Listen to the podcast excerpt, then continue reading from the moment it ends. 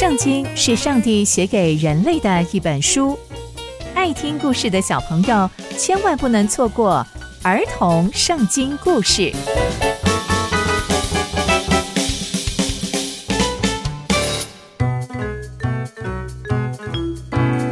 各位亲爱的大朋友、小朋友们，大家好，我是佩珊姐姐。小朋友们，今天佩珊姐姐要跟大家分享的故事是互筛出手破坏计谋。我们在前一集中知道，大胃王派的卧底户筛已经成功到了押沙龙身边，跟他的大臣亚西多弗一同讨论计谋。而且最荒谬的是，押沙龙竟然还听了亚西多弗第一个很荒谬的计策。那接下来户筛又会如何因应呢？他又会如何出手破坏呢？接下来又会发生什么样的事情呢？就让我们继续。听下去吧。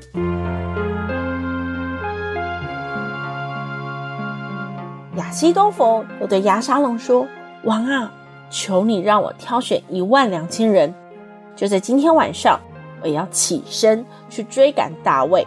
我要趁他在疲乏手软的时候，我要突然追上他，让他惊慌失措。这样啊，跟他在一起的人一定会逃跑。”我就击杀大卫王一个人，这样其他所有的人都会回到耶路撒冷来，就好像新娘回归到丈夫那里去一样。这样他们全部都会回来，回转到你面前，而且其他所有的人都可以平安无事。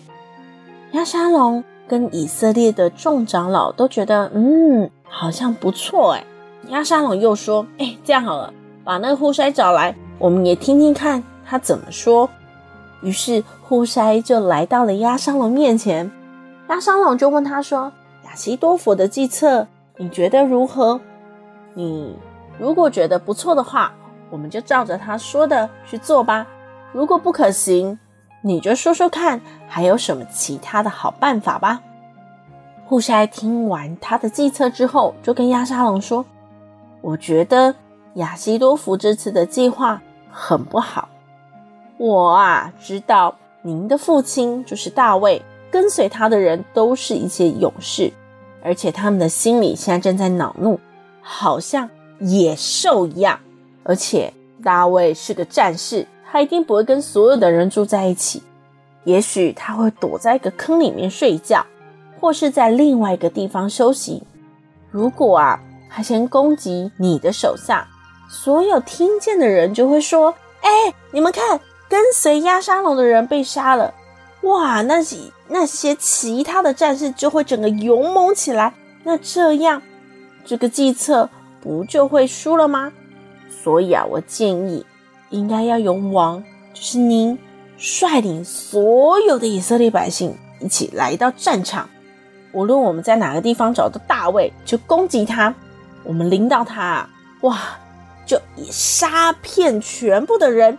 这样才好，而且如果他如果退到城里面去，那我们呢就把他们拉到河边去，让他们连一块石头都找不到。哎，我告诉你，我的计谋比那亚西多福的好很多，听我的就对了啦。而且啊，我可是很了解他们的。亚沙龙听到之后就说：“嗯。”户筛的计谋虽然有点难懂，但比亚希多弗的好很多哎！哇，原来呀，上帝定义要破坏亚希多弗的计谋，要降祸，要降灾祸给押沙龙，所以让户筛的行动非常非常的顺利。从今天的故事，我们可以知道，大卫派去的卧底户筛。出手要破坏亚西多福的计谋，而且押沙龙跟跟随押沙龙的人也都被护筛说服了。但故事的最后，其实有一个最关键的地方，就是一切都在上帝的手中，是上帝定义要破坏亚西多福的计谋，所以户筛的行动非常非常的顺利。那接下来又会发生什么样的事情呢？刚刚佩珊姐姐分享的故事都在圣经里面哦，期待我们继续聆听上帝的故事。我们下次见喽，拜拜。